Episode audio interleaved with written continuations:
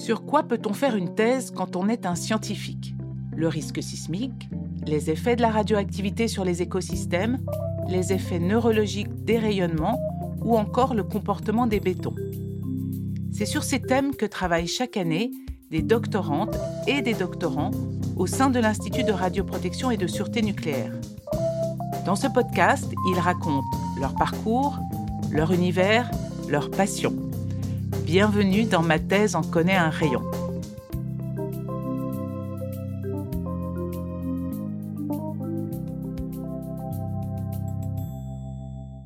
L'objectif est d'étudier le comportement des filtres métalliques face à un aérosol liquide et de comprendre comment le liquide est collecté par les fibres.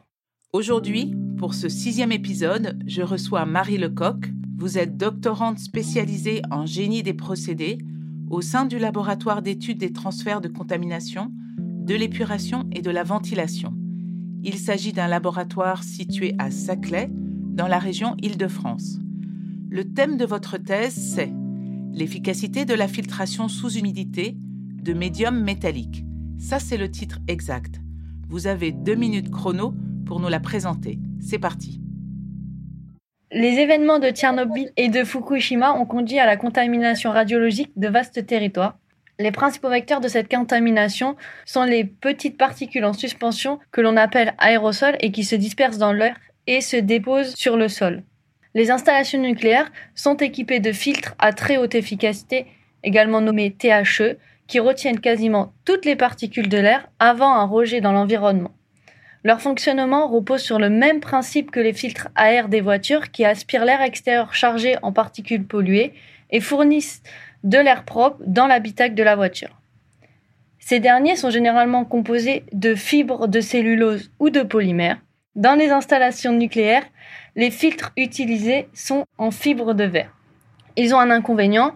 En cas de présence accidentelle de liquide formé par exemple par de la condensation de vapeur, ils se colmatent et ne laissent plus passer l'air.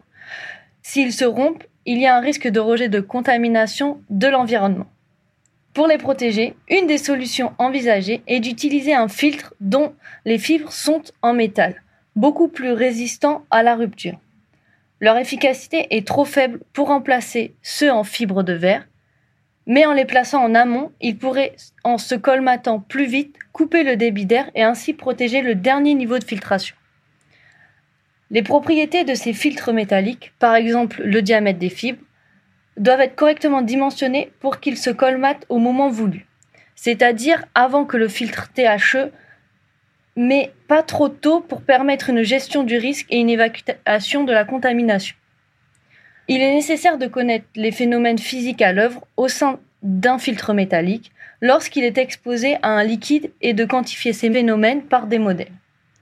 Pour établir ces modèles, il faut mener des expériences en laboratoire et des observations telles que de la microscopie ou euh, de la microtomographie, de la forme de la prise du dépôt de liquide entre les fibres. Elles doivent être réalisées pour différents liquides, plus ou moins visqueux, et différents types de filtres. Ces données permettront d'évaluer cette technologie, puis de la mettre en œuvre pour protéger les filtres THE de la présence d'un liquide dans l'air. Au cours de ma thèse, je réalise ces expériences et exploite les enseignements. L'objectif est d'étudier le comportement des filtres métalliques face à un aérosol liquide et de comprendre comment le liquide est collecté par les fibres. Est-ce que tout le liquide est connecté? Après, ce filtre reste-t-il du liquide? Si oui, sous quelles conditions? Marie, pour commencer, parlez-nous de vos années d'études. Vous avez suivi une licence et un master à l'Université de Grenoble. Vous êtes en génie des procédés. De quoi s'agit-il et pourquoi avoir choisi l'Université de Grenoble? Le génie des procédés, c'est... Euh, je vais vous donner un exemple très simple. La fabrication, on peut prendre d'un stylo bic. Pour fabriquer ce stylo bic, on a besoin de la matière première, donc pour fabriquer le plastique, pour fabriquer l'encre. Et c'est toutes les étapes qui vont conduire à la fin à la formation du stylo bic. Euh, ça peut être également aussi euh, du coup la conception du stylo bic, la forme, euh, la bille, l'écoulement de l'encre dans la bille. Il y a plein de sciences derrière un simple stylo bic et c'est tout ça en fait. Le génie des procédés, ça recouvre toutes ces étapes-là. Et pourquoi l'université de Grenoble? Ben, C'est une des universités qui propose une large gamme de masters qui permet après d'aller vers un domaine plus ou moins concret comme l'énergie, l'environnement, plus l'écoulement, plus la formulation. la formulation, ça serait la création d'une crème cosmétique ou d'un produit cosmétique, toutes les étapes qui permettent de dire bah, cette crème, elle est comme ça, euh, tous les mélanges euh, ou un déodorant. Comment on fait euh, le spray du déodorant, le gaz, la bouteille, le produit qu'on va mettre dedans. Donc vous avez fait un DUT, puis une licence, puis un master. Ce n'est pas un parcours très courant. C'était quoi votre idée? Alors oui, souvent après un DUT, on s'arrête là et on devient technicien de laboratoire. Mais euh, moi, j'ai voulu aller plus loin et comprendre plus euh, ce qui m'entoure, pas m'arrêter à des analyses. J'ai envie de chercher plus loin. Donc c'est pour ça qu'après mon DUT, je suis partie faire une licence, puis un master qui m'ont conduit du coup à la thèse pour comprendre plus et répondre mieux à des problématiques euh, et de pouvoir tout faire. De pas faire que les mélanges dans le procédé, mais de faire les mélanges, la conception bah, du stylo bic. Genre la forme, comprendre l'écoulement, choisir cette bille plutôt qu'une autre, euh, ce métal et tout. Alors, est-ce que vous pouvez un peu nous, nous étayer euh, cette idée, c'est-à-dire euh, quand vous dites comprendre plus de choses, quel est le constat que vous aviez fait effectivement à, la fin de votre DUT Alors, un DUT, ça permet de faire les analyses et de pas comprendre à quoi elles servent et de développer plus ces analyses, pourquoi ça marche pas et tout. Donc, euh, c'est pour ça que j'ai voulu continuer en licence et en master pour aller plus loin dans euh, je fais l'analyse et euh, je dois comprendre à quoi ça sert et l'expliquer, expliquer le résultat. À la fin de votre DUT, vous avez choisi un domaine original pour votre stage, l'œnologie. Oui, c'était un laboratoire œnologique d'analyse. On analysait du vin afin de savoir si c'était le moment de le mettre en bouteille, le moment d'arrêter euh, le vieillissement et euh, de suivre chaque étape de transformation du vin. Marie, pour vos stages, vous avez euh, choisi le domaine du médical, également de l'œnologie, et puis maintenant vous êtes dans le domaine des filtres des installations nucléaires. Qu'est-ce qui vous a amené à ce thème? C'est de comprendre toute la physique qu'il y a derrière une chose qui est quand même assez simple, comme la filtration qu'on voit au quotidien, par exemple dans le café, dans bah, les filtres à air des voitures et tout, et comprendre tous les phénomènes et euh, toute la physique qu'il y a derrière un procédé tout simple. La recherche, vous avez senti très jeune que ce serait votre domaine. Oui, dès mon stage de troisième, euh, le stage découverte des métiers qu'on a fait deux semaines, je l'ai fait dans un laboratoire de recherche et euh, j'ai aimé voir tous les appareils et toute la mise en œuvre pour comprendre euh, une chose simple. Enfin, pas si simple que ça. C'était quoi la chose pas si simple que ça à comprendre? C'était dans les neurones. Et du coup, comprendre euh, comment le signal passait d'un neurone à un autre et tous les appareils qui permettent de voir le signal électrique, de voir l'impulsion quand euh, on bouge un bras et tout. Et à ce moment-là, vous aviez quelle vision de la recherche? J'avais la vision comme un grand jeu d'experts genre d'enquêteur. On a euh, un problème et on a du coup plein d'appareils, plein de trucs pour essayer de comprendre ce problème. Alors pour votre thèse à l'Institut de radioprotection et de sûreté nucléaire, comment avez-vous été recruté?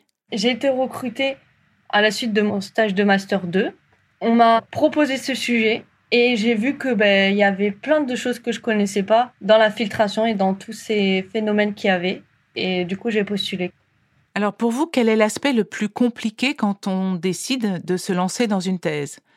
Est-ce que c'est de trouver un sujet original? Est-ce que c'est être en phase avec son parcours? C'est euh, de trouver un sujet qui nous plaît qui va nous motiver pendant trois ans à rester euh, concentrés et euh, à vraiment vouloir approfondir les choses dans ce sujet et surtout un projet sur lequel on ne va pas se lasser rapidement. Votre travail de thèse a pour objectif d'éviter des rejets radioactifs dans l'environnement grâce à des filtres métalliques. Qu'est-ce qui vous passionne dans ce sujet? Ben, L'aspect euh, filtration et protection euh, ben, un peu de l'environnement du coup, vu qu'on évite de contaminer l'environnement et du coup c'est vraiment l'aspect protection euh, et environnementale. Pour les recherches que vous menez, s'agit-il de recherches fondamentales ou finalisées? Il s'agit de recherche appliquée. On a un objectif. La solution, c'est de mettre ces filtres métalliques. Est-ce que c'est la bonne solution ou pas? Du coup, je dois répondre à cette question. Donc, c'est, on va dire, une science appliquée. Alors, vous êtes maintenant en deuxième année de thèse et vous avez dû sûrement faire face à des verrous scientifiques. Est-ce que vous pouvez nous en présenter un et nous expliquer comment vous l'avez contourné? Alors, les verrous scientifiques sur lesquels on a beaucoup argumenté et euh, trouvé une solution, c'est comment on va pouvoir euh, voir à l'intérieur du média sous écoulement le liquide et les trajectoires qu'il va y avoir dans le filtre euh, du liquide. On s'est posé beaucoup de questions. Il y a très peu de choses dans la littérature dessus, en tout cas sous écoulement, et du coup on a réussi à élaborer un protocole expérimental pour répondre à cette question en chauffant, en, durcissant des choses dans le filtre sous écoulement. Et quand vous dites on, Marie, c'est qui le on? Avec euh, mon tuteur et euh, mon directeur de thèse, on s'est posé et on a réfléchi euh, à la question. Alors justement, comment vous travaillez avec votre tuteur? On travaille en échange. Si j'ai un problème et que j'arrive vraiment pas à résoudre, j'échange avec lui et on trouve toujours une solution pour résoudre ce problème. Des fois, il me dit ah, il me donne des idées. Des fois, il m'aiguille en fait.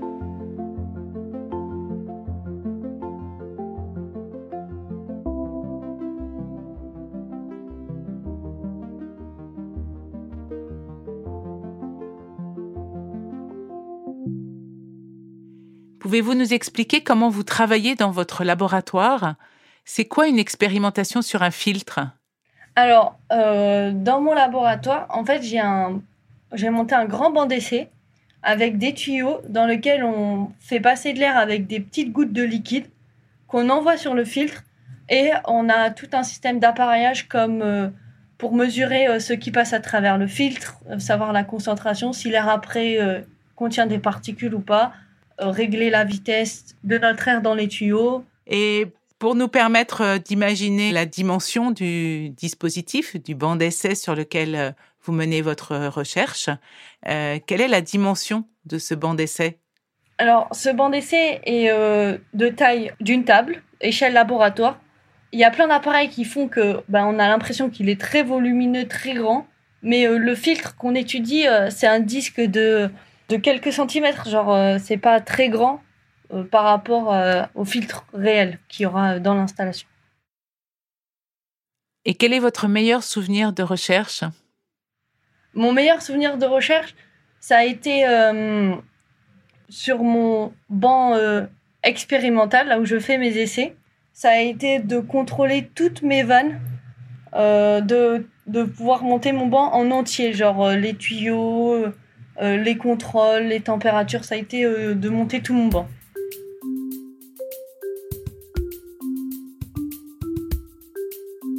Comme à tous les invités du podcast Ma thèse en connaît un rayon, je vous pose la question, vous ne seriez pas arrivé là si? Est-ce qu'il y a un événement ou une personne qui a provoqué un déclic chez vous et qui vous a incité à faire une thèse? Je pense que c'est euh, tous mes stages que j'ai pu faire et toutes les personnes que j'ai rencontrées durant mes stages, euh, des chercheurs, des doctorants, qui m'ont euh, montré ce que c'était le travail de thèse et euh, qui m'ont toujours dit faut que tu saches qu'une thèse donne du bonus, que ça soit dans le projet, dans la conviction, dans je mène un projet jusqu'au bout pendant trois ans, dans tout ça. Merci Marie d'avoir partagé votre expérience et vos travaux dans ma thèse en connaît un rayon, un podcast à réécouter sur le site de l'IRSN, irsn.fr dans la rubrique du magazine Repère. Et pour découvrir les autres épisodes de ce podcast, rendez-vous sur les plateformes Spotify, Acast et Deezer. Cet épisode a été réalisé par Nuage Studio.